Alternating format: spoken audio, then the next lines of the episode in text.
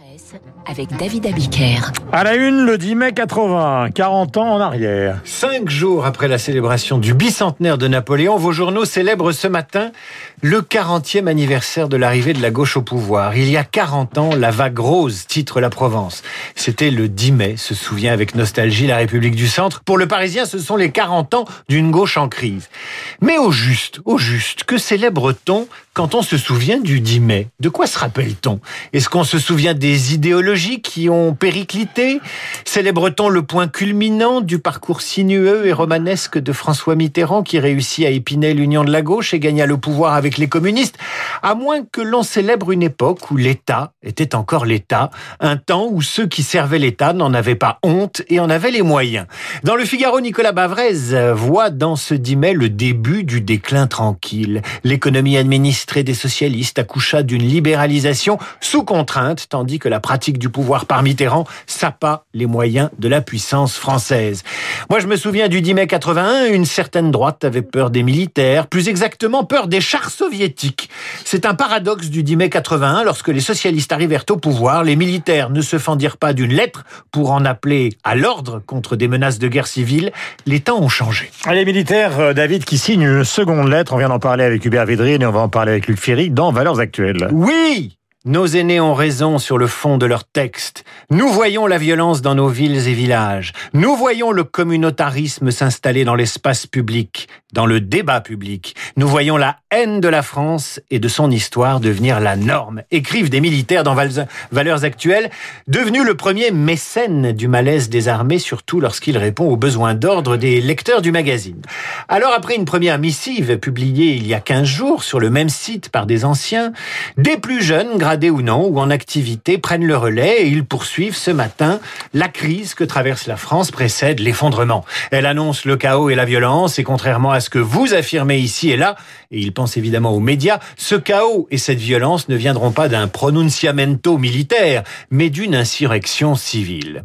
Et ils ajoutent, les signataires et les pétitionnaires, au cas où on aurait mal compris, le premier texte, oui, si une guerre civile éclate, l'armée maintiendra l'ordre sur son propre sol parce qu'on le lui demandera.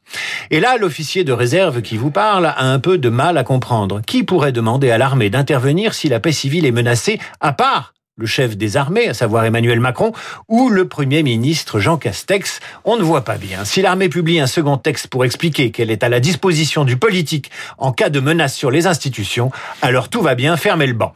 Dans cette affaire, il y en a un qui n'en croit pas ses yeux, c'est Jean-Pierre Fabre Bernadac, qui fait la dernière page de Libération, c'est la page portrait. Ce colonel de gendarmerie est l'auteur de la première lettre publiée sur un blog, puis sur le site de Valeurs Actuelles. Le gendarme qui publie ces jours-ci un livre intitulé Les damnés de la France pensait recueillir allez, maximum 500 signatures, sous le texte qu'il a publié il y a plus de 15 jours sur son blog. Un texte pour accompagner la promotion de son livre et repris ensuite par Valeurs Actuelles sur son site. Vous vous rendez compte, au départ, il s'agit de promouvoir un pamphlet sur l'état de la France par un militaire en retraite dont le visage buriné en dernière page de Libération rappelle un peu la bouille de l'écrivain de Nitilinac. Et le journal tire le portrait du retraité de 73 ans par qui la vague kaki a surgi sur les réseaux sociaux. Fan de rugby et de grand vin, auteur de polar à 16 heures, extrémiste dit-il parce que la situation est extrême, marié quatre fois, trois enfants, il quitte la gendarmerie après un blâme pour indiscrétion. L'homme aurait donné des informations au Front National à l'époque, c'était il y a très longtemps. Il faut lire dans Libération l'itinéraire de l'ex-officier de gendarmerie qui ne pensait pas soulever ainsi l'enthousiasme de quelques-uns de ses pairs et qui a cette phrase Avec une mère pied noir et un père militaire, j'avais déjà un cocktail Molotov dans le cœur.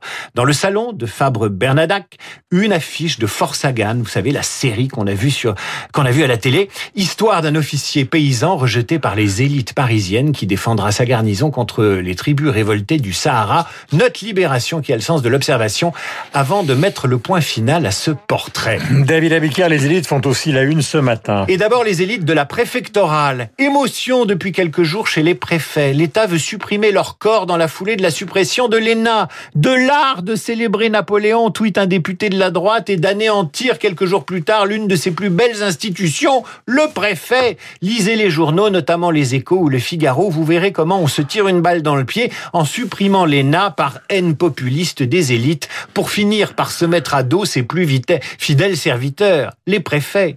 Alors, premiers ministres et ministres de l'Intérieur font ce qu'ils peuvent. On ne supprime pas les préfets, mais le corps des préfets. On ne touche pas à la fonction. Autant vous dire que personne ne comprend rien aux explications de l'exécutif et que la droite s'en donne à cœur joie. Philippe Bas, sénateur, les Républicains, Énarque, ancien secrétaire général de l'Élysée sous Chirac, à ces mots, après les députés et ministres hors sol, ne fabriquons pas des préfets hors sol. Le problème est pointé par les échos un peu plus loin dans l'article. L'État a déjà le malaise des policiers sur les bras après l'attentat de Rambouillet, le meurtre d'Avignon. Ça signe des pétitions dans l'armée. Provoquer un malaise avec les préfets n'était peut-être pas l'urgence. Dans l'opinion, Bernard Attali, énarque lui-même, ancien haut fonctionnaire, a une explication.